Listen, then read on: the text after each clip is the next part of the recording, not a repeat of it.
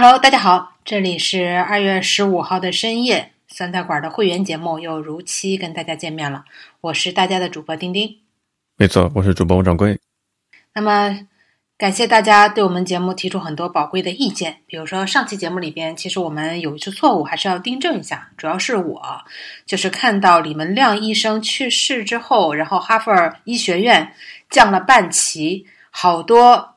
医疗领域的听众都提醒我说，那是哈佛医学院自己的一位教授去世啊，并不是因为李文亮啊。为了避免引起误导，所以在节目里还是要更正一下。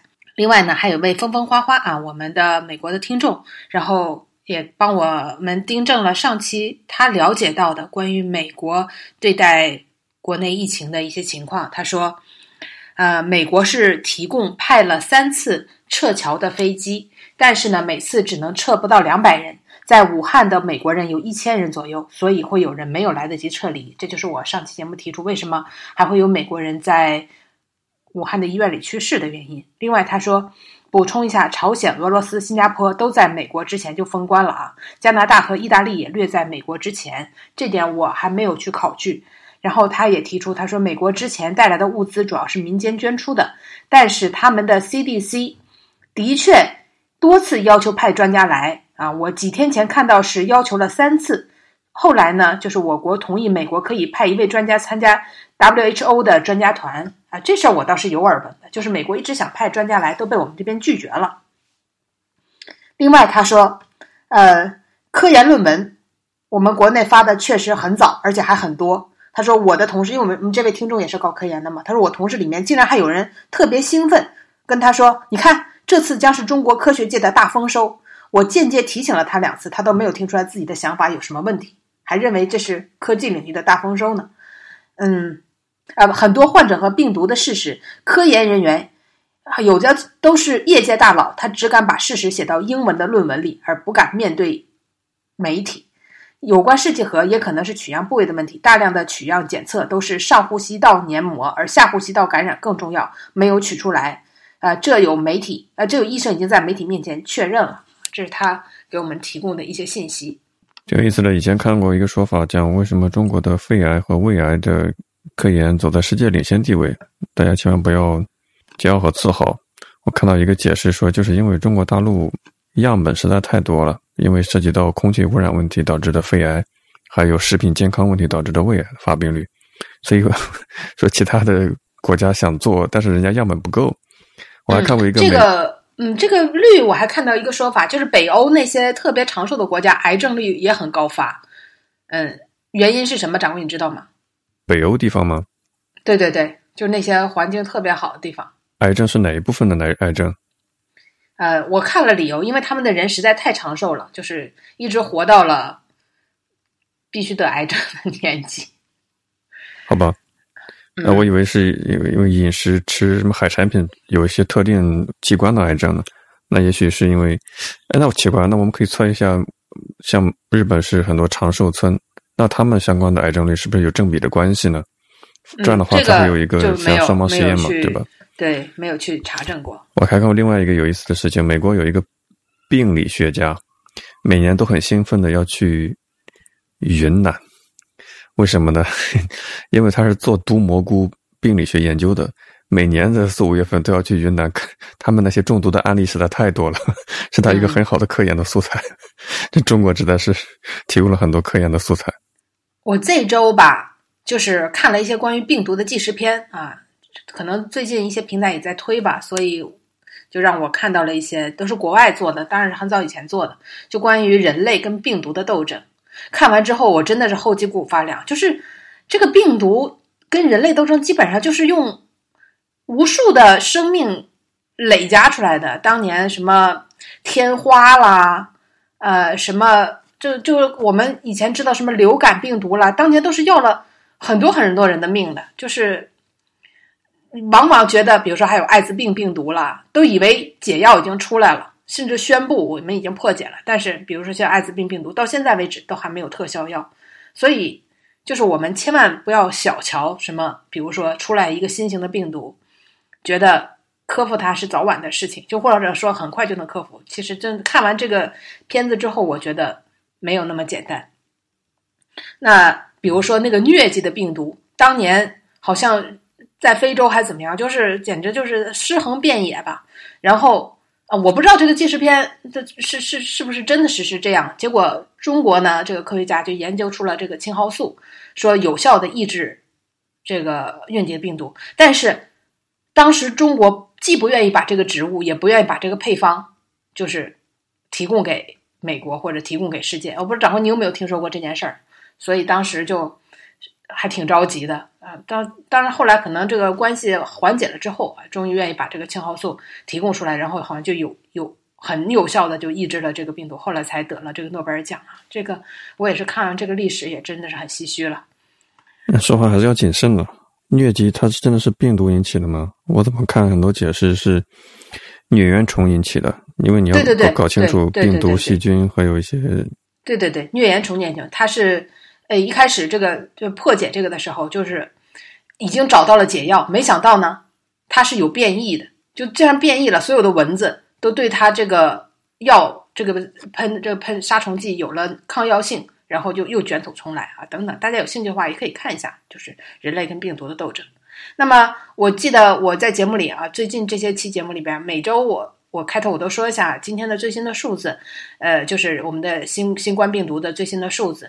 我记得，呃，就是之前我一次节目说是五千，然后下期就是一万，再下期就是上周就是三万，那么这周呢是今天是六万六千五百七十六，就是每周都是在翻倍吧。然后再看一下现在的重症患者，还有一万一千零五十三，死亡病例已经达到了一千五百二十四。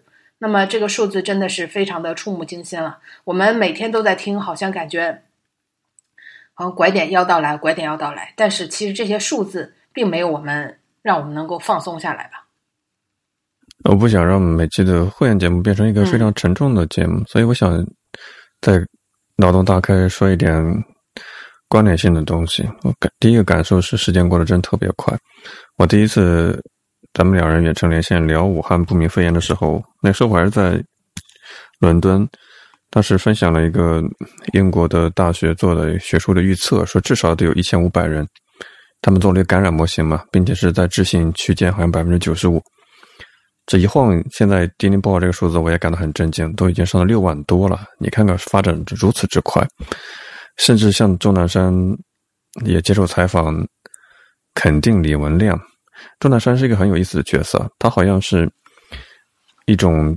在民众和政府之间的桥梁，民众直接跟对政府是非常不满的一个状态。但是，钟南山的很多话好像有点舒缓民众的怨气。你看，钟南山肯定李文亮，感觉大家就心情平复了很多。所以，这些是我的一些直观的感受。嗯，我今天在网上看到很多人在传一句话，我觉得说的挺好的。这个怎么讲？有的时候文人吧，就是文学家，在这种时候有些。感觉文字的力量还是挺挺有力的。他就说：“这是武汉作家方方啊，他说的。他说时代的一粒灰落到个人头上就是一座山，就是你看很简单的几个字，但是却感觉真真实。这话就非常的真实，确实是这样的，就说出了我们很多人的这个想法吧。这就是读书多跟读书少的区别吧？你有话憋不出来吗？就是俺也一样。芳芳说了，你觉得嗯，俺也是这么认为的。”对，确实是感觉你看全全中国这十四亿人是不是？但是每个人都感觉山一样的沉重。按理说，掉到每人头上也就一粒灰吧。那我其实掌柜刚才说了，我们这个节目说这事儿说的很早。有人说我们的节目都是个吹哨人啊，这这这有点有点这个虚名了。因为我们节目在很早的时候就说到了这个李文亮医生，后来他去世之后，又有人质疑说他到底是不是吹哨人，因为。他只是把这些传给了自己的家人，而不是说向媒体公布。那么我们在节目里还说到了一个管义啊，管义这位香港的专家。那么当时我在节目里说他的时候，就是当时是财财新网吧这个采访他的一篇报道，后来就被删掉了。然后很多人都在底下说，因为管义他当时说什么了呢？他说他到了武汉之后，发现旅行团竟然还还还在打着小旗儿，然后。这么多海海鲜市场，那个生鲜市场里边人都不戴口罩，然后还看着大家就是在什么跳广场舞啊什么，他觉得太可怕。所以他当天就买了票返回了。然后底下人就说：“你知道管一为什么要说这些话吗？因为他到武汉是想来拿样毒病，这是这个病毒样本的，结果不让他拿，所以他就负气，觉得赌气，然后就说了这样的报道来黑武汉。但现在看来，我看很多人都说，管义教授才是吹哨人吧？他是第一个向媒体披露了武汉的现状和危险的情况，就是说，竟然他在说。”他只在星巴克看到了洗手液，别的地方公开场合都没有看到洗手液。就这种情况，他觉得已经很严重的时候，个人的保护措施做的还不够，他觉得这个城市有很大的危机，所以他就走了。那你现在回过来看，我在节目里也讲过这件事儿，那他是不是应该也算是吹哨人之一呢？只不过是没有引起警醒罢了。然后，哦，我这个，我我在这两天我也看了一些一些报道，就有人去这个武汉市场拍。我也挺惊讶的，我不知道掌握好你也去过武汉吧？我也去过武汉，说武汉是一个很喜欢吃野味儿的地方啊。然后有人拍到了那个武汉的那种野味儿的饭店什么的，那个菜单什么，就是你想要的都有卖，比如说什么蝎子、狐狸、孔雀啊等等，什么蜗牛啊，这个可能也跟当地的这个饮食习惯有点关系。然后再出了这样的事情之后啊，这个野味。市场没有及时的关闭，可能也有一定的影响吧。同期同期还看到其他的报道，像印度尼西亚当地也是吃蝙蝠的。我看到有外媒的记者去采访他们的市场，还是在有人买。记者问你为什么还买啊？你不知道现在 coronavirus 这么厉害吗？人家说那只是中国的事情，我们这边应该问题不大，还是继续吃。这个等下要说哈，好像我刚刚看到新闻的推送说。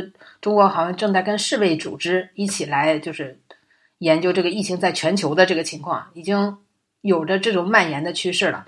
上期节目我也提到，弄不好这就是对于世界来说就是一个灾难啊！就谁可能都没有办法躲掉时代的这一粒灰吧。因为从这周的信息来看，我觉得我们对这个疾病，就对这个新冠肺新冠肺炎，完全还处在这种不太了解的状态。可以这么说，因为一方面就说已经出现拐点了，一方面我们又觉得各个城市的管控都是加加强了，就是 你感觉这是矛盾的。按理说，一方面出现拐点了，我们应该松了一口气，但另一方面又发现，哎，怎么管的越来越严了？然后再看一些呃一些病症，我们就简单的，我就随便从这个推送里看到几条，什么有个老人。从武汉回到四川，他在家待了十四天，然后每天小区的人都上门给他量两次体温。我觉得这小区的这个街道已经很够意思了，都发现没有问题，然后对对他解除了隔离，但他也没有离开自己的家。结果第十九天的时候被确诊入院了，那说明十四天这个隔离期并不是很牢靠。然后呢，还有这个钟南山又说发现了最长的是二十四天。这样的一个，就把这个当然说只有一例是二十四天，但确实四川又发现了一个确诊病例，他二十多天都体温无异常，所以呢，就现在又说出来说确实是有没有症状，但是同时携带病毒的这个案例出现，这个已经就是已经有多人了，甚至北京还有一个病例，他是吃了感冒药白加黑，导致他发烧的症状消失之后，他一口气传染了是十一个人。然后我们我因为我这周看了很多这个科普的文章嘛，还有这个视频嘛，就是说，呃，一一什么这个传染率是一比二点二，就一个人如果传二点二个人以下，这个病毒的传播率就就算比较正常。但是这次出来的就是说传播率可能已经达到了一比二点四，就是已经超过了正常的传播率，而且已经发现了多起的，就是超级传播者。那比如说。这次新加坡发现的，好像就是一个超级传播者。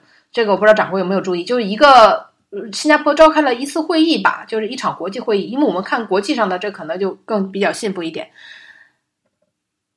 他到新加坡之后传给了六个人，但当时就没有发现嘛。然后其中的一个人回到英国，这个人到了英国之后就去度假村度假了。他还好去度假村，他每天接触的就是度假村这些人。他一口气一个人传染了十五个人，就给英国造成了十五个病例。就是这个，就是你想想，已经超过这个数，超过十个人以上，这肯定就是超级传播者而这样的人，现在发现的，已不仅是越来越多，而且呢，你有的都是很隐藏、很隐蔽的啊。这个，所以我们对这个疾病，其实我觉得还是很不了解。有一个报道吸引了我的注意，讲的是英国伦敦有一位中国的女性患者，她是报告自己有发烧的症状，然后她没有听从 NHS 的建议，就英国国家医疗系统的人员的建议，她径直走到了当地的医院的急诊科，说里面堆满了人嘛，就站满了人。导致有很多人被隔离观察，因为他的这种鲁莽的行为，让很多人是间接的有了被感染的风险。我今天看到了类似这样的报道，好像嗯，还有一些在伦敦的留学生表达他们的人生方面的担心，因为有一些亚裔的面孔戴着口罩在公开场所被其他人恶意的攻击，甚至涉及到肢体的冲突，觉得是。从中国疫区来的，给我们这样的印象吧，所以遭受到了很多的歧视，这是客观发生的事情。对对对，而且这次我突然又想到哈，为什么叫新冠性病毒而没叫新冠肺炎？刚才我说新冠肺炎其实不标准，因为它有些症状体现出来根本就不是肺炎，然后。我又看到，就是最近的一些报道说，这个病毒它不仅会攻击肺部，还会攻击心脏。所以网上不是大家都传很多的视频吗？就有的人，比如说有一个保安，他正在这个执勤的时候，突然就从桌子就就滑下去了。还有反正多个这样的现象，就突然倒在地上了。就是说，这个病毒它发病的时候袭击的不是肺部，而是突然袭击了心脏，然后所以就倒地就暴毙这样的。所以这个病毒。嗯，就是给我们带来的有些可能真的不是发烧或者是咳嗽这样的一些症状。那哎，反正你说全世界对你都产生了歧视，这可能对我们一看到非洲就会想到艾滋病这种有点恐惧的这种想法，可能有点类似吧？可能都是出于对疾病未知疾病的这样的一个恐惧吧。刚才说了，我比较发散性思维，脑洞开的比较大。我也不想太多聊一些负面的东西，损伤大家的情绪，所以我就扯一点有的没的。这这次病毒让我想一个事情，因为熟悉我们节目的朋友，我屡次表达过对所谓自由意志啊这些方面的话题的兴趣。我就在想，一个病毒它连完整的细胞结构都没有，但是它体现出了让人匪夷所思的行为。比如说，有些病毒，你跟它是宿主的关系，它寄生于你身上，它才能够传播感染。没错，一定要有宿主。我看到有些狡猾的病毒，它已经发展到了什么什么精明的模式呢？它不让你迅速致死，因为你宿主一死的话，它也就没没得活了。它会潜伏很久，有一个很长的潜伏期，等到传播足够多的人之后，再急剧的发作，把这个宿主给搞死。后来我就在想，一个连细胞结构都没有的东西，它是怎么样体现出来 让我感觉有强大的意志力、强大的这种呃有效传播的策略的能力的？我觉得很奇怪，很让我着迷。你知道还有一种病毒，我也我最近听嗯《This American Life》讲了一期节目啊，有一个生活在美国非农村这个非城市地区的。他有一天自己驾车，离了老远，就回到家时候就是步行嘛，发现马路边上有一团黑影，他以为是一个人，就跟他打招呼，挥了挥手，结果不远处那团黑影看见了他之后，疯狂的朝他跑过来，结果跑到近处才发现根本就不是一个人，而是一个浣熊，然后见到他就开始撕咬他。然后 赶紧去去报警嘛，发现这个浣野生的浣熊啊，它感染了一种病毒，这种病毒会控制哺乳动物的大脑结构，让他们去就是神志不受控制，见到其他的哺乳动物就会去撕咬它们，达到传播的目的。我当时看了，觉得是这一个小小的病毒，简直是体现了强大的生存的智慧，让我感觉你说一个。一个生物体，它到什么样的阶段才会有自己的一个所谓的自由意志，做出如此惊天动地事情？它的最小单位是什么？我我这几天一直在想这样一个没头没脑的问题。因为我这两天也看这个嘛，就是分析这个新冠病毒，就说为什么有的人会没有症状，你知道吗？就是这个病毒进到身体里边，为什么你会发烧呢？为什么会咳嗽呢？是因为你身体的免疫系统发现了这个病毒，在与它就是对抗，然后比如说你的白细胞或怎么样，对吧？就是或者吞食细胞，就跟这个病毒做斗争，所以你才会发烧，然后你才会咳嗽，你才会吐痰或怎么样，就你会有症状。但是为什么会有人没有症状？就是说这个病毒潜到有些人身体的时候，它绕过了免疫系统，让免疫系统没有发现它。同时，它在你的体内又大量的复制，就是你身体的含病毒量已经非常的高，一测就能测出来。但是你没有任何的症状，因为你的免疫系统没有发现它。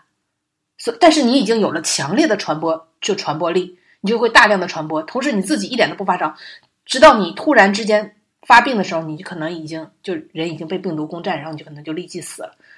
就是一看到这些的时候，你就觉得我天呐，这个病毒实在是太可怕。然后我还看到就是有说法，就是说你刚才掌握说的特别对，就病毒没有办法单独生存，它必须要靠宿主。但是这个病到底是哪个动物传给在人身上的？我们现在不是还没有办法判断吗？那人会不会再传给动物呢？人都已经管控住了，这是没有问题的。它会不会传给动物呢？动物可是没有。就是野生动物是没有办法管控的，对吧？你天高任鸟飞，会不会这个病毒随着这个鸟或者随着什么其他的野生动物什么的，就传到其他的国家或者什么？这这个现在都没有办法判断。我现在给自己的一个解答，我可能是遵循达尔文进化主义，它并没有体现出像人以神经元为基础单位的思考的能力，但是它是物竞天择。自然选择进化出来，它有如此高效的策略，否则的话，让我觉得有点像泛神论了，你知道吧？让自己陷入一种泛神主义的认为万物都有灵的那种阶段了。嗯，有两种质疑嘛，就是说两种猜测，不叫这两种猜测，就是这是天然产生的这种高高强度、高武力值的这样的病毒吗？还是人工产生的？啊，这是第一个质疑，就这个病毒到底是哪里来的？为什么会这么强大？第二个呢，就是它为什么会在大城市里边？突然的这个爆发，如果比如说他在，我还最近好像看这周新闻，还说在什么喜马拉雅的冻土里边发现了什么古远古时期的病毒或怎么样，还有什么非洲发现了什么一个病毒导致，但那个地方的人都比较稀少，或就它不会产生这么大的影响。但是在一个一千一百万这种超级大都市里边爆发了这种高强度的病毒，那可能就像那就不是我们说能用什么达尔文进化论来做出评判，那可能就是一场灾难。有一句点评非常的经典，说新冠肺炎病毒充分发挥了我国的制度优势和人口红利。我们的制度 多么加引号了，多么的迂腐，让他对吧？各个各级官员的失职，让他迅速传播。还有我们人多嘛，充分发挥了，这是高级黑的一个极致了。这是对啊，非常的高级黑啊。那么最近呢，这一周我们还看到，本来这个数字呢是一点一点涨的，对吧？每天。两三千、三四千这么涨，结果突然有一天涨了一点四八四万例啊！掌柜，你注意到那天了吗？突然一夜涨了一万多例。然后呢，他当时给出的说法是，以前必须就是你是严格的确诊，比如说这个用试剂盒或者是 CT 确诊了，你这个才能被确认为是新冠肺新冠病毒感染。但是呢，其实很多都是临床上。大家都明眼看这人肯定是，啊，我也看解释说，比如说很多的这个我们常见的那些肺炎或怎么样，肺结核，那临床上一眼就看出来他肯定就是了，或者说有各种各样的指标就是了，只不过还没有给他，比如说这个用试剂盒啊，你这都有限的，你都要需要时间的嘛。大量的这些病人，我们知道知道之前也就知道，为什么这些都没有测，因为来不及嘛。CT 机就那么几个，试剂盒就那么些。主要是病床就那么点，给你确诊了之后能让你回家吗？不能啊，那怎么办？只能让你先回去，等我这边有病床了再给你确诊。结果一夜之间就说这种临床上，呃，医生根据临床判断认为肯定就是的，那现在就纳入确诊病例，所以一夜之间增加了一点四八四万例。呃，当然，我觉得一个理由是因为全国驰援到武汉的医护人员已经好几万了吧。那么也征用了大量的民间的这种学校啦、广场啦，什么是把他们改造成了方舱医院之后呢，可能接纳病人的能力增加了，尽收尽治嘛。那么另外一方面呢，可能跟这个大家这么说啊，跟领导调动也有一点关系啊。掌柜你怎么看？领导的调动有很多分析啊，然后二月十二号突然增加一点四万多的病例确诊病例，是因为上海的市长应勇被调任湖北省委任常委委员，相当于是湖北 F 四里面有一个被拜倒了嘛。然后有人分析说，这是他避免给自己背锅嘛，先把前任的这些破事给处理清楚。你想，如果他上任了，这些本来一一万多的确诊的病例，就相当于是他任期之后出现的事情，他是有责任的。但是我 上任之初我就把他给捅开的话，那就不是我的责任了嘛，这是前任的前任的责任。这听起来有点像官场的智慧啊，是吧？嗯，这个先再说，咱们这都是分析啊。这个都是分析，那么这个大家不要认为这是已经外边有报道或确认过，这是只是民间很多人的分析说，新行长上班上任的时候，一般都会把不良贷款提都会提前一天暴露，然后对吧？这个还有人说，是怪不得一晚上增加了一万多。原来是为了盘账理库存，毕竟换了掌柜，不能把老账算到新掌柜的身上啊，都是有这种说法。但是在武汉城内的人应该一点都不奇怪吧？因为大家都知道，实际上患病的人数要远远多于报出来的人数，只不过没有床位、没有医疗能力跟上的情况下，很多人都无法确诊罢了。但实际的人数可能还要比这个，可能还要更多。这到底有多少人说，要取决于你有多大的救治能力。就这么说，比如说举个例子。一共一千张床，你能确诊一万例吗？你确诊的人都躺在床上吧？你有多少张床，就意味着你能确诊的上限是多少啊？这个对吧？大家应该没有异议吧？那多出来这么一万多例，对吧？突然在上任前一天，这事儿也是很好品了。不过这个义勇上任之后，呃，这个被调走之后，这个上海这边反而舆论上还是。表现出来很很高兴的这样的一个气氛啊，这个也让我有点意外。长官，你有注意吗？我都一年多没来上海了，显然无法感受上海的气氛。那你就介绍一下是什么样的一个情况？嗯，为什么呢？因为呃，有这么一个说法，说除了武汉之外，最风险最大的城市就是上海。这个说法你有听到吗？这个上海反正都在这么说。也没有，真的不是很了解。那如果按人口规模的话，北上广深都有潜在的风险啊。是这样的，但是因为上海首先支援了武汉特别多的医疗队，已经去了很多批了，我这个数字我都已经记不清楚了，所以可能在上海本身的医疗力量已经不是很足够，然后各种的医护设备啊，这种可能也都驰援湖北了，都已经搬过去了，所以这个可能各方面的。准备，我们这边其实是有点有点空了，这是其中一个情况。另外就是感觉管理不力，就是在大量的人外返乡，那么很多城市不都是延迟休假了嘛？这个延迟复工了嘛？但上海就是还是按照二月十号就公开二月十号复工嘛？大量的人返程，然后就很多人就认为上海管理不力。那我也说一下上海这个情况。可能很多城市都有这样的印象，比如说像我老家吧，辽宁，很多不是封闭式的小区，就是就老小区它都没有没有围墙，哪有封闭式的小区啊？为了应对这次疫情，竟然连夜就把所有的小区都给封上，就是拿竹竿呐，拿木木头啊，把所有的出口啊什么之类的，就是把整个几栋楼都给围起来。围起来就露一个小门儿，然后呢，从这个小门才能出入啊！这是就是可见花的这个功夫了。就是上到大点的城市，小到县城里边都是这么做的，把那原来老型的那种小区全给封上。但上海呢，就是确实也查体温啊，或怎么样，但是嗯，没并没有办法严格的执行，就是隔离十四天。就你回来了之后，我问了一些身边情况吧。这个同事啊，还有朋友的情况，就回来之后，确实你要在家隔离十四天，但是怎么管，没有人能管，你还是可以自由出入的。然后这些人回来了之后，要不要去买东西？要没有人送吃送喝，那总归要去吧。所以大家就觉得外来的人口没有管管制得上啊，就是有点吐槽这一点吧。就是大家还是在外面可以自由的出入。当然，呃，在二月十三号之后。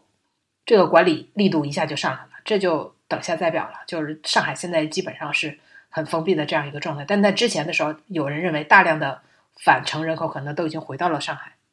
这样的解释还比较符合现实逻辑的，所以可能在上海地区的朋友们心里更慌一些，因为我上海的朋友一些朋友圈里面，他表达这样一种观点，说很多措施是自愿原则或者自自我意识素质高一点的，你可以遵守；其他素质不高的话，跑出来就是给上海市民添堵了，所以他们担心有些。双引号啊，就素质不高，对吧？你就你就你就拿那个体温计来说吧，掌柜，你现在身边有有测体温吗？就是进出啊什么的。现在上海，只要你出入一个场所，无论是超市啊、菜场啊、小区啊，全部都要测体温。我觉得真的是就是已经算很严格了。但是，比如说拿我爸来举例子，他出小区的时候，呃，进小区的时候，人家给他测了一下，爸说多少度？啊？人家说三十三度。我爸，那我不是死了吗？我还活着吗？然后他就又后来又去菜市场，菜市场给他测一下体温，告诉他三十八度，把我爸吓得回来说：“怎么我走了这五分钟就长了五度呢？”自己回家一测，三十六度五，就是这些体温枪真的准吗？然后我问了一下同事群，我说：“你们测体温有没有看自己都测了多少度？”有人说还有人测出了二十三度呢，就是有些可能真的就比较流于形式，但是也没有办法，你这个东西你。证实了外星人早就存活在我们身边，只是没有被发现。你看，人家二十三度体温暴露，不是我们人类吗？嗯，对。但是从我就一方面，我没有感觉到好像说出现拐点了，什么除了湖北之外，人口全就是患病的呃确诊人数都在下降。另一方面，从二月十三号之后，我感觉这个是非常的各地封城，非常的严格了。我看到了，我觉得。可能真是长这么大从来没有见过这种情形。比如说，今天我刚看到说，这个国家卫健委说严禁发烧咳嗽的人员乘坐交通工具。就是掌柜，你有没有感觉到就是什么？就是比如说你抓抓人，或者说你认为什么？就是这个是不是有法律依据？现在很多事情可能都采取了特事特办，就没有法律依据。我看好多因为不戴口罩就被扭送到公安局的，这个被拘留的，这很多。然后说，现在发烧咳嗽的人员是严禁乘坐交通工具了。像上海一就是诊所已经不允许接受，就是私人诊所和这个私立医院都不允许再接受发烧病人，就必须要去正规的医院去看。然后像南京，所有的零售店暂停销售退烧止咳药，就不让你自行退烧。必须上医院去确诊，还有像南京，连乘坐出租车都必须实名登记了。但这个可能也是，万一你要感染了，人家人家大家又能找得到你嘛？就是乘坐是这个也要，呃，乘坐出租车也要实名登记。而且有的小区一开始的时候，我们上期的节目的时候不是说要出门证吗？现在就是很多小区说出门证加大病毒传染风险，因为不是有个你让伸手拿的这个过程吗。改成了对暗号，而且这个暗号是每天都变。哎，掌柜，你有关注到这个吗？这个暗号真的很复杂。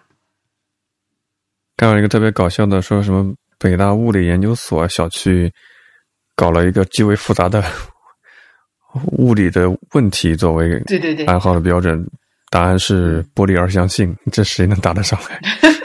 还有这个文艺一点的，问朱自清《春》的第二段的第一句是什么？啊，答案是一切都像刚睡醒的样子。还有人问，还有个小区是最后一位浪漫古琴啊，古典钢琴大师是谁啊？这个答案，我天，弗拉基米尔·萨莫伊洛维奇·霍格维茨，嗯，这是标准答案。还有一个小区啊，这个我在网上都看到，这确实是截图啊。有朋自远方来，下一句，掌柜你知道是什么？对啊，好，哪来的滚哪去？因为你是有传播疫情的风险。答案是必诛之，必诛之。但是我得说，强强说一下，现在网上的很多截图都是造谣，很多人 PS，我不知道出于什么目的。尤其是像 Twitter，Twitter 中文圈已经被某些组织群体给玩坏了。以前还觉得 Twitter 可以看到微博上看不到的一些一手的素材，现在发现 Twitter 上的中文区的水军。有组织的造谣的势力越来越强盛，非常非常的恐怖，你很难看到真实有价值的声音了。它这已经毁了，是吧？确实啊，这样的消息每天都铺天盖地。当然，这个呢，我们刚才说了几个对暗号的呢，我觉得就无伤大雅吧，因为下面也带着什么小区的名字啊，或怎么样。当然，这个如果是假的，我们就当笑一笑。但是，确实是很多的小区都已经开始了很严格的这样的一个管控。那但这些还不算是最离谱的，是像湖北。很多的小区，武汉市的一些地区吧，还有实验室实验啊，这是一个市的名字，实验室啊等等啊，这些小区都实行了暂时管理。哎，这个我不知道掌柜，你知不知道暂时管理是什么样子？暂时管理可能就实施宵禁了呗，比如说晚上八点之后禁止在无辜人员在大马路上行走，这暂时肯定是宵禁嘛。还有其他的配套的社会流动的管控吧，我。规则我不是很了解，但我认为那你这个你这根本不是暂时管控。你说的宵禁是晚上啊，对吧？那么我们说的这些城市，那可是不是晚上的事情。那你比如说这个实验啊，实验这个地方有个张湾区，它的这个暂时管控叫做实施暂时管制的话，是所有楼栋全部封闭管理。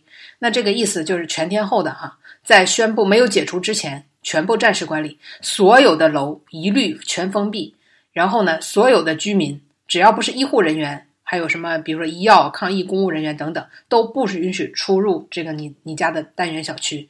所有的小区、庭院、居民点严格风控，非抗疫这个就是抗疫疫情的疫抗疫车辆等等啊，都严律严严禁出入。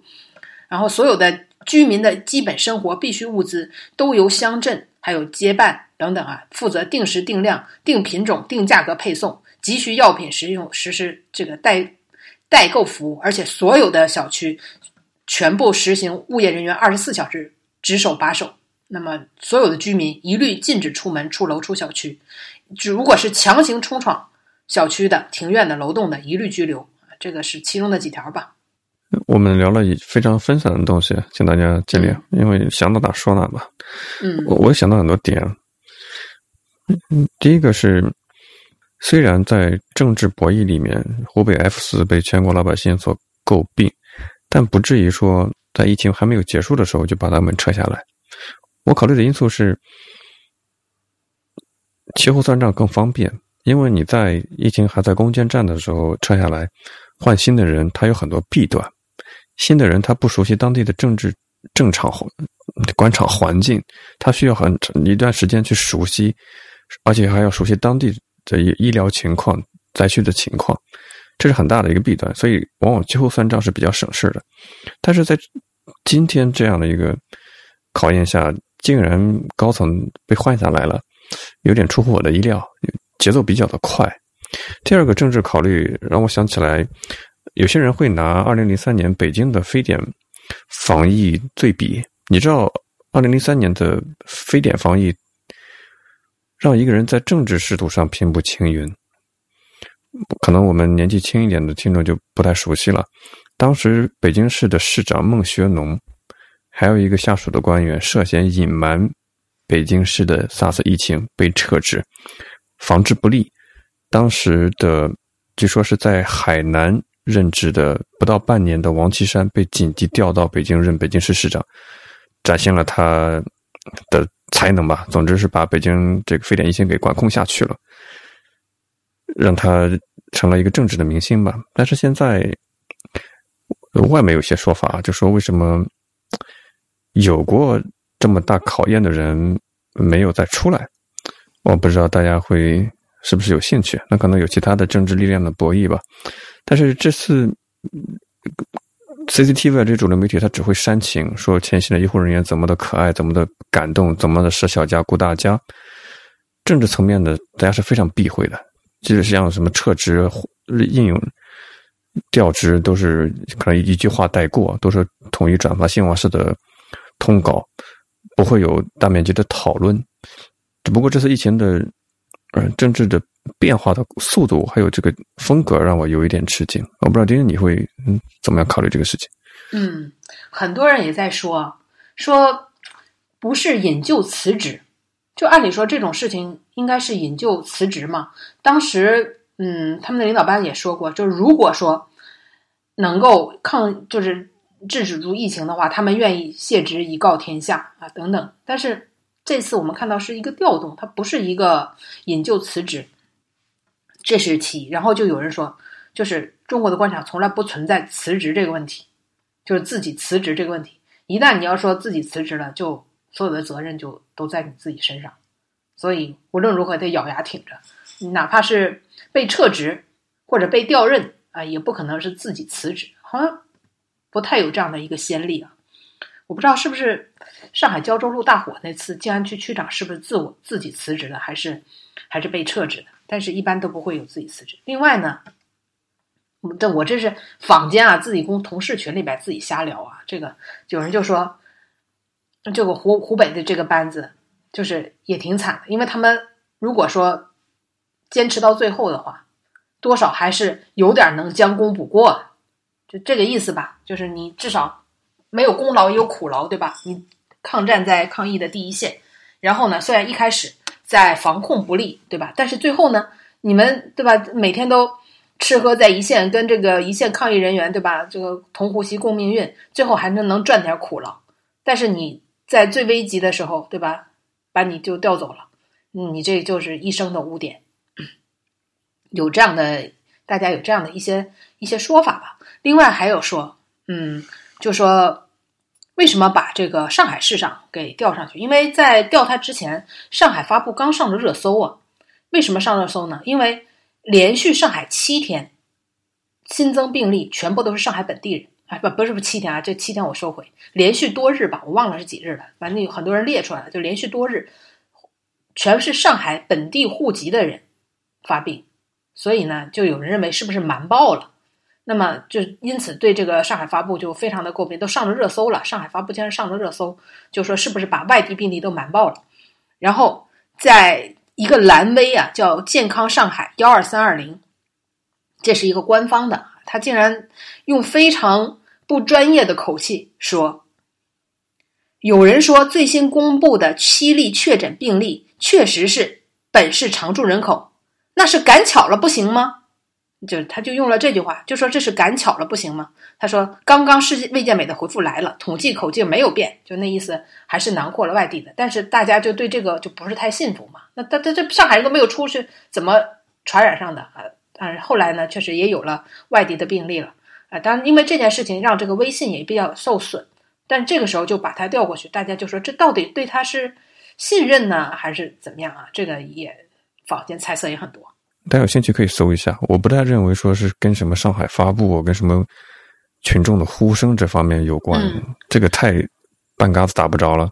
嗯，不过这两天啊，就是刚刚这一周吧。哇，这个上海真的是好严格，没有固定住处、没有固定工作的人全部劝返。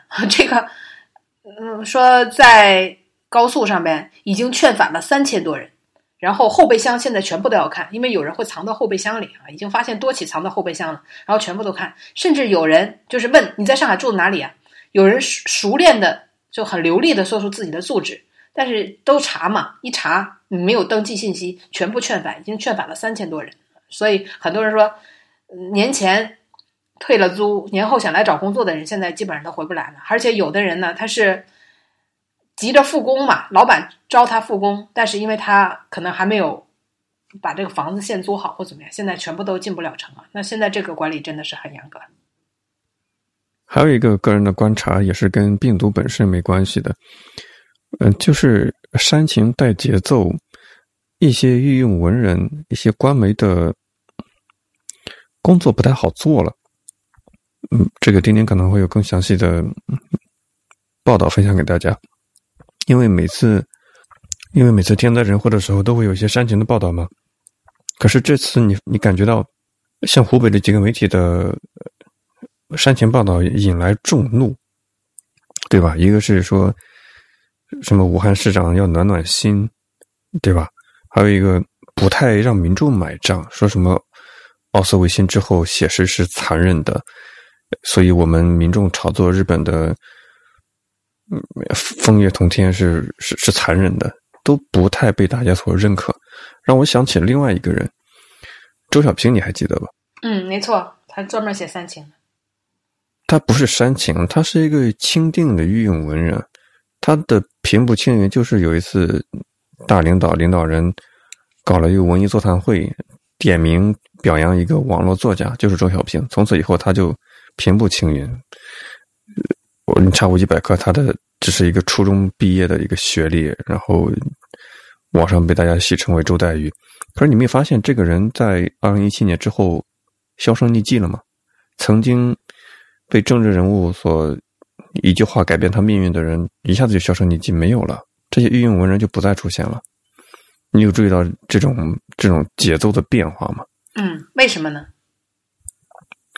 我的感觉啊，就是虽然我非常讨厌“御用文人”这个四个字，但我感觉他们由于上层的政策和喜好的阴晴不定，让他们很难。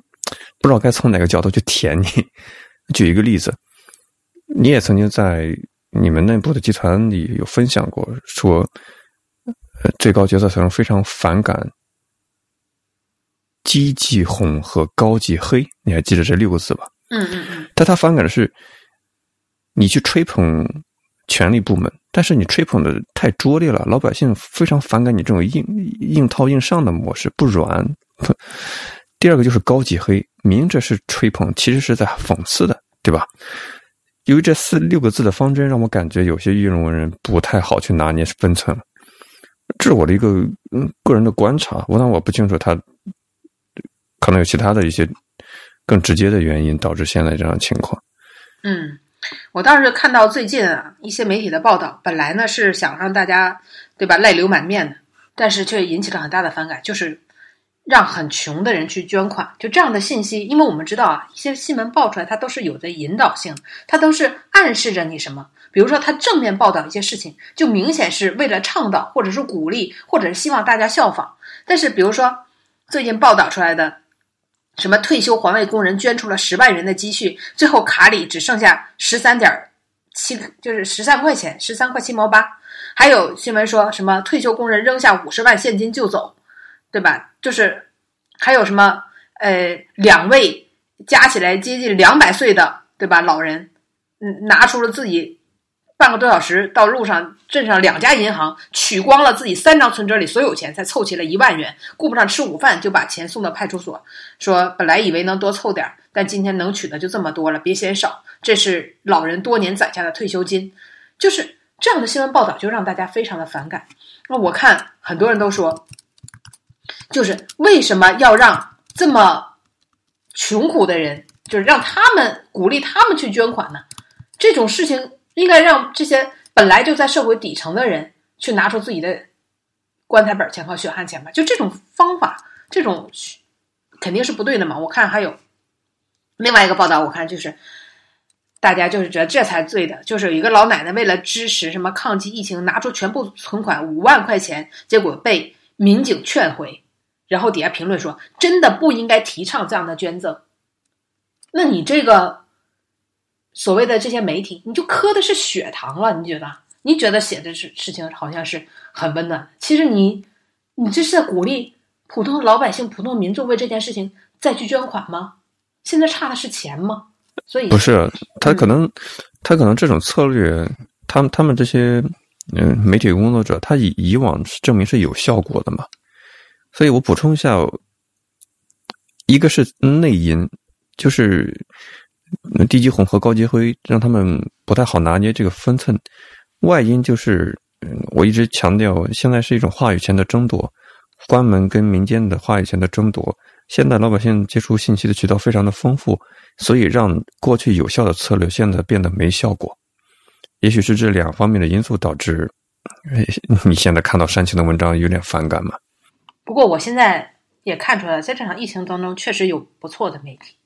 中国新闻周刊，我真的是觉得这次还是很客观的，就是他写出了很多真实的情况。比如说，中国新闻周刊就在这一周，他写了一个武汉广发肿瘤医院被临时征用，家属口述了癌症患者被强制出院后的遭遇。就看完这个之后，你就觉得这是真敢写呀？那是不一一样的声音是吧？不同于对啊，就是他真敢写。这个医院是肿瘤专科医院，专门是接受临终照料，来这儿的人都是癌症的晚期，就是全部都是绝症的患者。但是这个医院被征用了，被征用之后，至少他就这个新闻中报道，至少十五名癌症晚期病人全部要求强制出院，被停掉了被打了一半的营养液，然后就从医院被抬出去了。临时征用的后果就是被强制出院，没有药物，无法输液，只能回家。然后记者又写了后续，就是他们这个新闻采访后不久，记者就获悉他的家人已经去世。然后他说，这位家属在回复当中说，希望你们的报道可以帮助更多的家庭和人。很多重症晚期的痛只能靠大量的止痛剂来缓解，完全没有药、没有护理的情况下是非常非常惨的。所以他说，这个记者说看完就泪流满面，就是你看。这是一个真实的新闻报道，就告诉我们真实的情况这样，而不是就这个时候还煽什么情啊？你刚才开了一个很好的头，想跟你讨论一下，这次疫情考验之后，你的微信订阅的公众号有变化吗？哪些媒体让你喜欢有好感？哪些让你反感取关了吗？我现在真的还还顾不上，因为我提到中国新闻周刊吗？对呀，就是有些会侧重的专门去看看吧，比如说我前面说财新呐，中国新闻周刊啊，还有南方周末，我觉得最近也也报道了一些让我觉得还相对客观的事情。那我分享一下吧。新京报，嗯，也还不错。新京报的官媒的那个官微，我觉得也会客观的报道一些事情，因为这时候我们太想听到真实的情况了。真不真假不假，大家平时可能都无所谓，但这个时候大家的神经都非常的敏感嘛。那比如说，比如说像南都上周就写了一个评论嘛，就是说“恶”字头的，就是我们都是在正面的报道，比如说正面报道报道封城这件事儿，你说是不是积极的报道？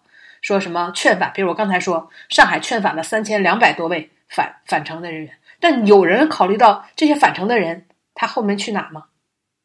他怎么办吗？没有没有没有人去考虑这些事情。那你比如说南都周末就行不要让“恶”字头的“恶”嘛，湖北的车在高速上长期漂流，他就写了有一个人，一个天门市的货车司机在高速上漂流了十几天，没有连连休息那个服务区都不让他进，所有的下口都不让他下，他在上面漂流到。没吃没喝，只能停在应急车道上。见到民警就泪流满面，说自己不知道该怎么办。那你说这种报道，让我们看到封城的另外一面，对吧？那你如果不这么报道，我们大家都觉得还没封城，拍手叫好。你你总得考虑到所有的方方面面吧。我分享一下我的微信公众号里媒体的变化，一个是财新网，它在。本次报道里面展现的深度报道的能力、专业水准，还有媒体人的操守，众人皆知，赢得了大家的好感。还有一个是我在推特上关注了石飞克，啊，不知道丁丁知不知道这个人啊？他当年也是，现在也是在嗯内地是被晋升了嘛？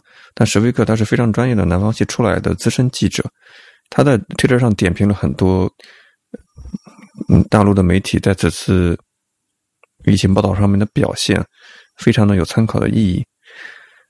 他也是点名表扬财新网，但是我个人通过这次疫情取关了两个账号，让我非常非常的反感，或者非常非常的失望。一个是澎湃新闻，我感觉澎湃新闻这个牌子已已经被日益的磨损。虽然他可能初心以一种比较高的姿态诞生在上海，但是他在疫情期间的表现、报道的题材、主导舆论的方向让我非常非常的反感。第二个是观察者网，不知道丁丁有没有听过这个网站，也是让我极度极度的失望。但是大家每个人有自己的喜好吧。是的。总之，我是为什么？推了那个《新京报》，我想说一下，就《新京报》做了一个视频连线，连线了《武汉日记》的那个视频的发布者。我们节目里本来想说，有一个武汉的男青年，连续多日拍摄《武汉日记》，然后很真实的记录了武汉每天的情况。那么这个《新京报》就等于连连线他嘛，当场采访他。所以我觉得有些媒体他有没有良心，或者说愿不愿意在这种时候，对吧？勇敢的迈出一步，让大家获知更多的真相。像那个财新网就是采访的管义嘛，我们前面也说了，管义教授，结果这个文章是又被下线又被删的。那么武汉的封城日记，你要么介绍一下？嗯，对，不是武汉日记，是武汉封城日记，大家可以去看一下吧。他我记得这个《新京报》的记者去采访他，就是他就介绍了其中的一段儿，然后呢，看完我这也掉眼泪了。就是他一个女孩，他就跟踪一个女孩，他帮一个女孩送药，那个女孩的爸爸一直都住不上院，始终都住不上院，那女孩就。老问他我怎么办？我怎么办？住不上院，然后他每天就给这女孩送药，为了不感染、不接触，他都要把药放到一个指定的地方，然后他放好了，女孩过来把它捡走，就是不接触嘛。结果到最后的时候，他再去给他送药的时候，你不用送，他说我爸已经没了。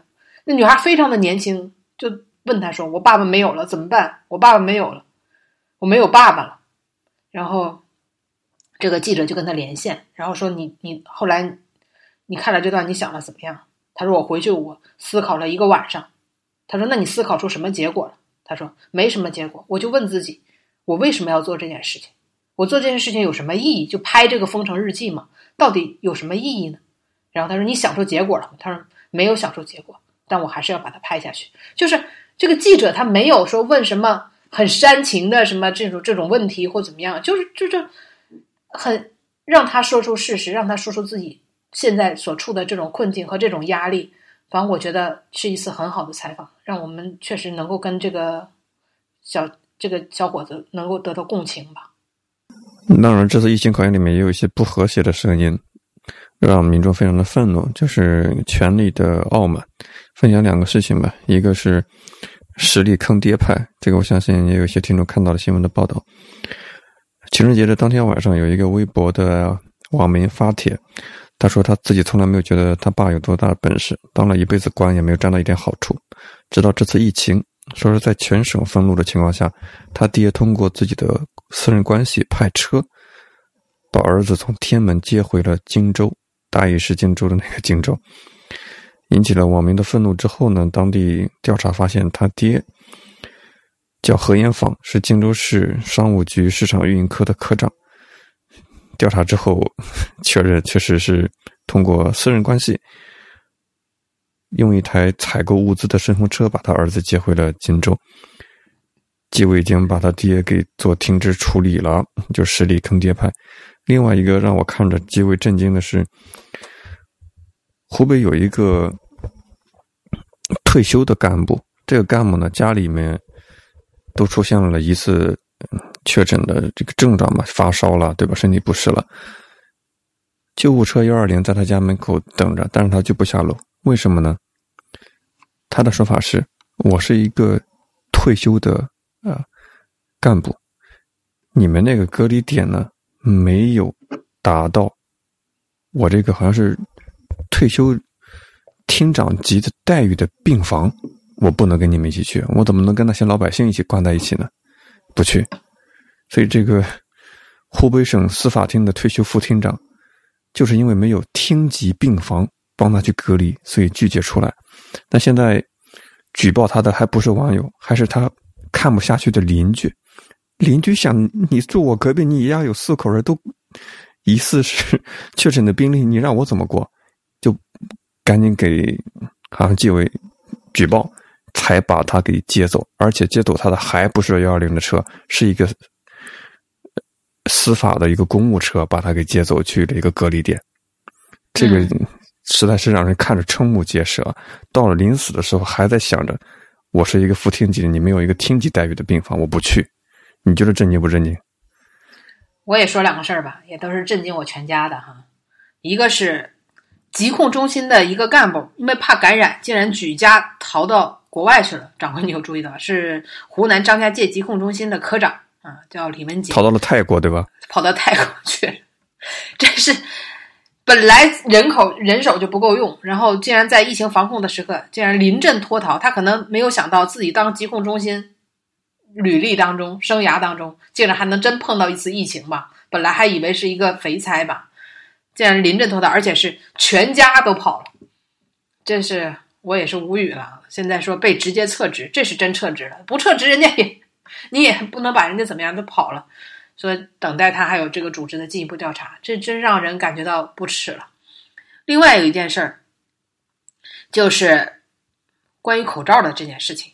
我们知道口罩不是现在一罩难求嘛，对吧？然后湖北洪湖一个药房，它进价是零点六啊，就六毛钱一支，销售呢是一块钱一支，然后一共卖了三万八千个，结果竟然因为它涉嫌哄抬价格。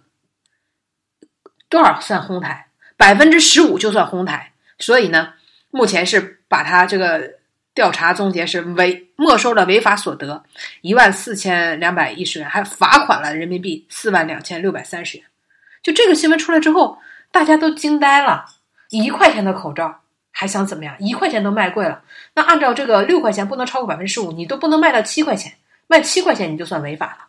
但同时，特别讽刺的是，另外《新京报》哈，就我觉得是故意的，就把这个报道出来说，湖北官方协调了一百三十万只民用口罩投向市场，进价一元，零售两元，就就就直接就把这写在标题上。所以我觉得《新京报》是真敢写，他就把这件事儿就直接给写出来了。说，而且这个《人民日报》啊也报道了这件事儿，说湖北一百三十万只民用口罩投向市场，特意强调了。按照进货价一元每支供应零售药店，并要求零售药店张贴告示，按两元每支平价向市场供应。请问为什么湖北省投放的、湖北官方投放的就能一块进两块卖，而一个对吧？一个大药房六毛钱进的，一块钱卖就算哄抬这个物价了？那这个标准到底是怎么来制定的？对不对？这本来口罩就难求，那是一块钱的事儿嘛，对吧？所以。真是有人让感觉让人看不懂。当然了，这次疫情呢，还有一些比较狗血搞笑的事情。我们也不只是负能量的报道，对吧？就是各地网课的情况也是刷了我的三观。因为现在也是延长开学，但是开学不能荒废了学习嘛，所以教育部也是着了急，让大家是错峰开学，让大家在家里面上课。学校呢就开始组织老师培训上网课，用各种网课的平台、在线直播的平台开了一个直播间，让学生都进去。但是各地执行网课的情况出现了很多幺蛾子。我举几个我看到的例子啊，一个是老师在上课，但是他家媳妇儿呢几乎是什么都没穿，也不知道自己丈夫在干嘛，就直接从后面出来了，对吧？让他的学生是瞠目结舌，还有一个是生物老师在讲一些生殖方面的课程，结果他的直播间被立即封锁了，说涉嫌违规。还有政治老师在讲政治课，直播了没十几分钟，也是直播间违规，立马就封掉了，学校也学生也看不了了。还有一个是我不知道这个是你这个是段子吗还是什么？不没有在推特上看到一些小视频直播，有视有视频的是吧？对的，非常的。嗯，对，搞笑。当然，提醒大家不要是因为某些私人的目的去找那些，对吧？看见师娘裸体的 小视频，没什么意义啊。最奇葩的是，看到有好多小学生说，去苹果的 App Store 给钉钉直播打低分，就是因为老师学校逼着他们下钉钉的一些 APP，让他们去不得不学习，所以打了很多的低分，恶意打。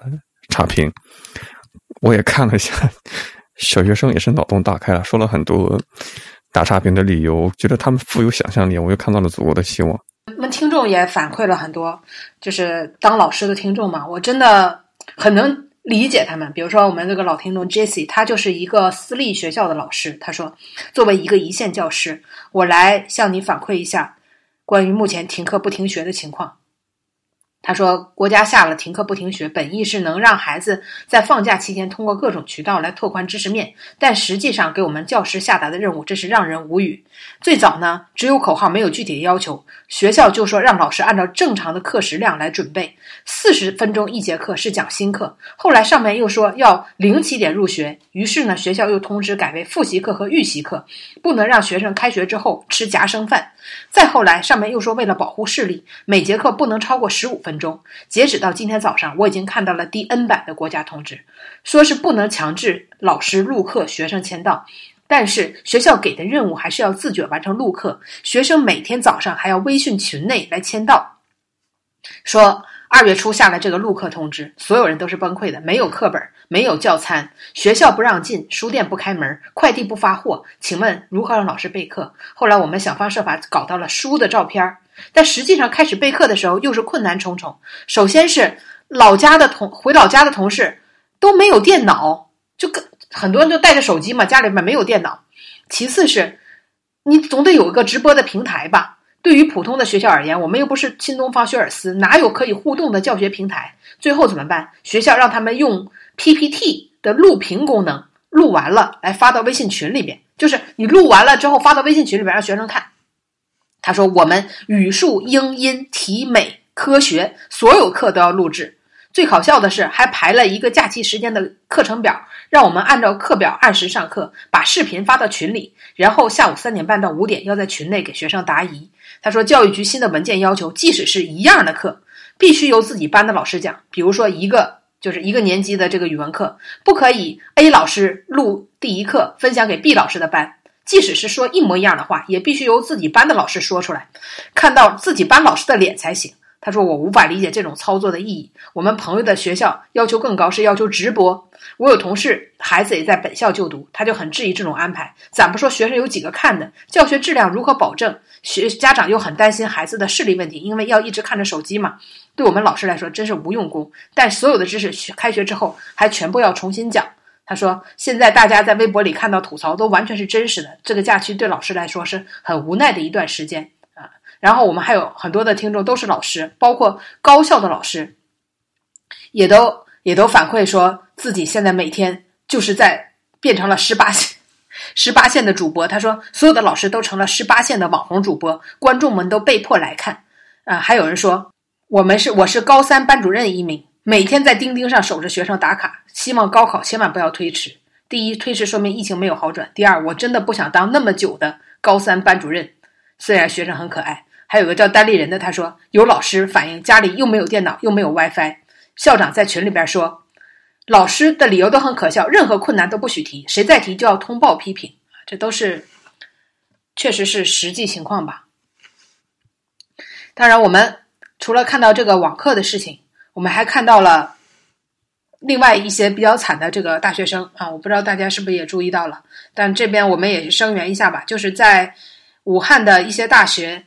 被征用了啊，就是来放这个病人。那么像有个叫三峡职业学校吧，就做的很好，就把学生所有的东西都拿那个塑料袋儿，就是拿那些呃工地上用的东西全给包上了。这样的话就不影响学生的财物。但是在武汉的有一些大学，直接就把学生的宿舍里边所有的东西直接全部扒拉出来。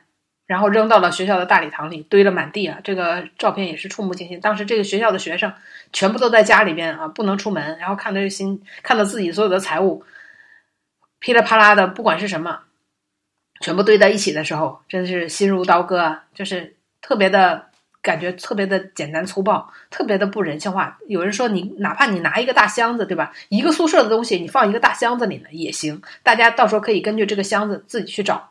你现在所有的一个学校的东西，宿舍里的东西全部都堆到大礼堂里面，堆了满地，然后也不管这个东西是贵重不贵重，就扒拉出来啊，真的是令人很心寒。然后还有另外一个学校啊，我这学校的名字都不提了，也没有什么意义，就是征用了女生的宿舍，然后给这个志愿者，结果呢，这个完全人家的床具全都没有换，而且这些人还竟然拍了小视频说就喜欢住。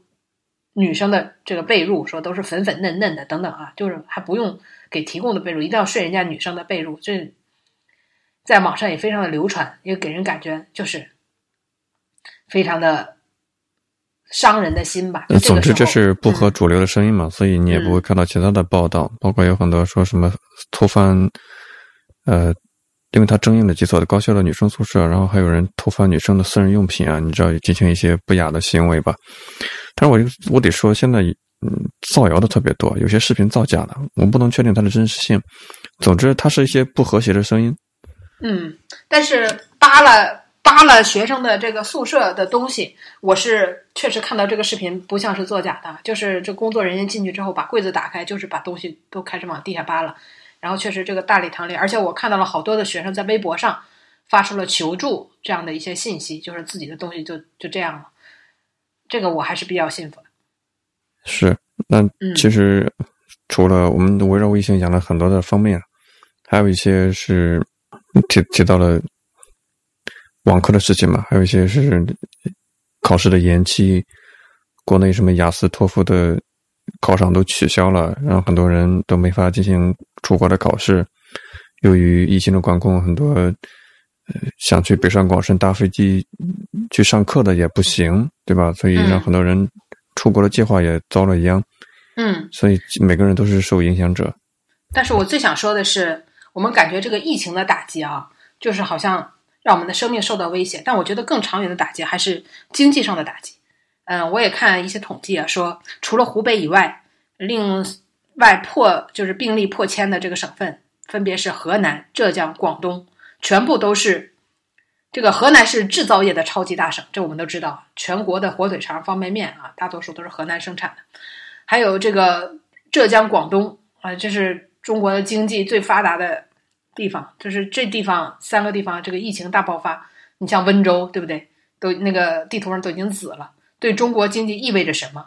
所以说，可能这个才是最深远的影响吧。我看啊，说现在影响最强烈的是航空业。我不知道掌柜没有注意，说现在日本往返中国机票单程好像只有一百多块钱，没有人坐。说现在中外航空公司共办理退票已经达到了两千万张。票面的金额就达到了两百亿元，就退票就两百亿元。然后这些飞机、航空公司，对吧？上座率都少的可怕。还有这个像交通业就更不用说了，像那个铁路运输，退票一点一五亿张啊，就退票了这么多。我们可以想想这个面值是多少。那么这个是交通业，旅游业的话，希尔顿好像一下子关了十几家。就是把自己关了十几家酒店，就是对旅游业、酒店、航空交通打击可能是最为致命的。然后我还看到有调查说，呃，对上千家中小企业调查说，百分之八十五是维持不了三个月，而且有第一批的企业已经开始倒闭了。比如说像一些，我看到有什么 KTV 公司啊，还有一些餐饮企业啊。然后我要看到有一个。他说：“我就是一个中小微企业，他就把自己的账单列出来了。他说这三个月还不能停薪，那么我现在账面上有多少钱？我能够支撑多少钱？就能够每个月的花销是多少？我还能撑多久？就三个月嘛。他说三个月过去，我可能就就面临着倒闭。然后还有说房地产跌了百分之八十八，但这个数我不知道是是真是假了。就但我我可以想象，这房地产还有多少人会这个时候去买房子？”那么，这个其实面临着这样的一个经济上的危机，我觉得可能才是疫情带来最深远的影响吧。那有分析说，二零零四年非典之后带来一波房价的暴涨，所以有人预期这次疫情之后也会带来房价的暴涨。最近我看到新闻是上海又有一个新的地王出现，就拍拍地嘛，这种拍地有一个好像是。什么浦江滨江大道那个板块，又拍了一个价格极高的一块地皮，所以可能要几个月之后才能够显现出来，在房地产上到底它是涨还是跌。可能你心里是希望它跌，但我估计 总是事与愿违的。嗯，但我觉得你不管是怎么样，你也要熬到疫情过去。有人说，呃，本来说天气气温升高嘛，但是现在再看来，新加坡啊，或者一些。比较热的地方都已经爆发了这个疫情的话，那可能天气热可能也没有太大的作用吧。但是如果这个你要熬到那个时候，像我们听众说，比如说我们有个听众叫 Z，他说我在武汉公司是做亚马逊的，一直在缺货的断化中，不知道啥时候能复工，公司还不知道能不能熬过去。那么这个还有个听众说，我是公司是在四川的，我是制造业的，百分之六十以上的产品都是外贸出口，现在影响真是不要太大。那么。我们还有一位叫夏天小公主，她说：“我是银行工作的，但是小企业不开工，资金就紧张，客户就还不上贷款，不良率就增加，所以对银行的影响也很大。所以这个都是一环套一环吧。要真的能熬过这个疫情，我觉得才算是谈能不能有起色。你要能活到那个时候，我看不只是对中国的这个经济的影响，现在这个影响已经蔓延到了日本。我这个影响真的是大了，说可能会影响到日本的奥运会还能不能正常的举办。呃，首先呢，这个日本为什么对中国这次表现特别的友好，对吧？因为中国也是他们，不管是奥运也罢，还是旅游也罢，我们都是就是最大的金主嘛。那么当然，他们也希望通过这次搞好关系，让我们中国人更愿意去日本的旅行。但是日本已经这个疫情已经遍布了日本的各个县，所以这个。不知道掌柜有没有注意到，这个疫情真的是比较的严重了。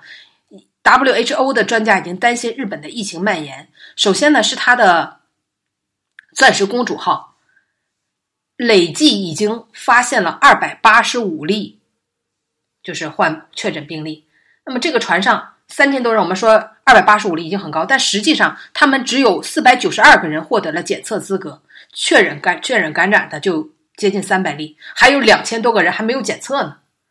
特别令人恐惧的是，就是这检测出的二百八十五例里边，有三十八个人还是阳性无症状。我们就说了，没有任何症状，不发烧，病毒绕过了他的免疫系统，然后确认是阳性，而且甚至还有一个上传帮他们检疫的检疫官自己也被传染上了，因为他用了口戴手套的那个手嘛，去擦了汗，可能导致他传染，而且。呃，就是各地已经发现了八例新冠病，就是新冠病例呢，是发生在日本的各个区，就是全部都发现了。那么，而且都是日本的居民。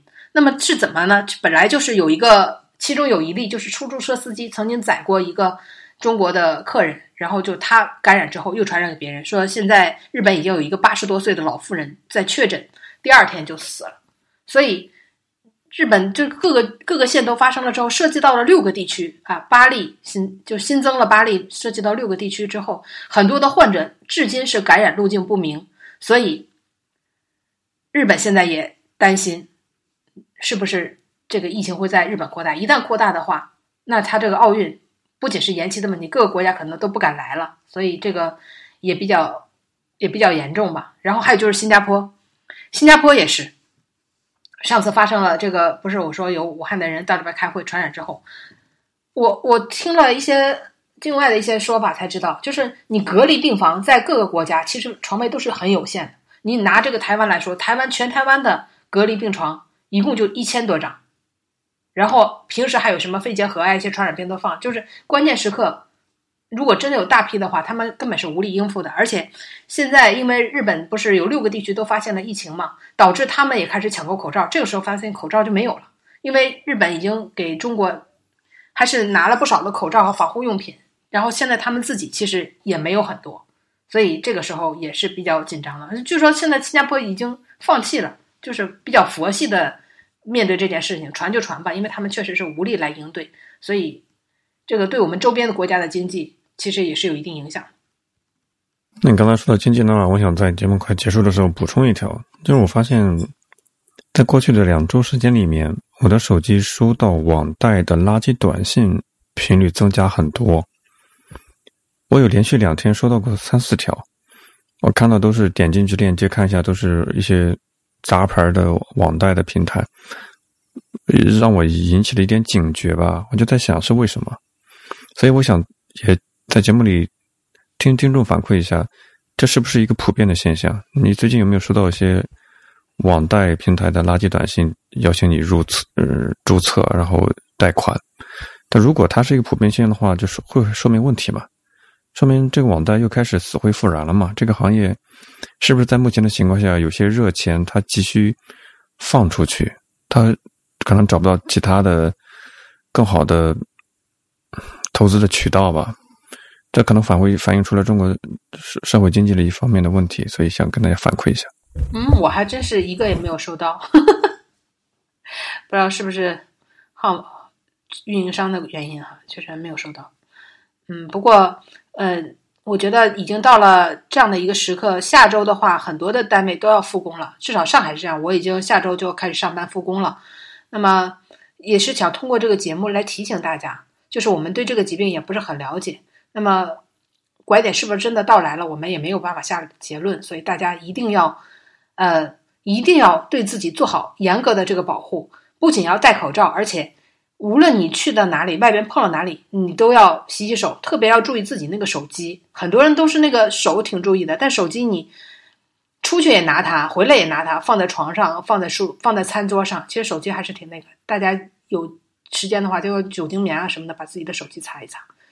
希望大家都能够平安无事吧。也希望在武武汉的听众要加油。对，期待一周之后大家更多人复工复工的情况，也跟我们反馈一下你们公司什么情况。嗯，所有的人无论发生什么情，大家还要穿衣吃饭的，对不对？还要嗯。只有钱挣钱才是真的，我们还是希望自己的那份饭碗不要丢掉。然后我们通过虽然经历了这场疫情啊，自己的工作还能保住，这才是最关键的。也希望大家多多给我们反馈吧。下期再见，拜拜，拜拜。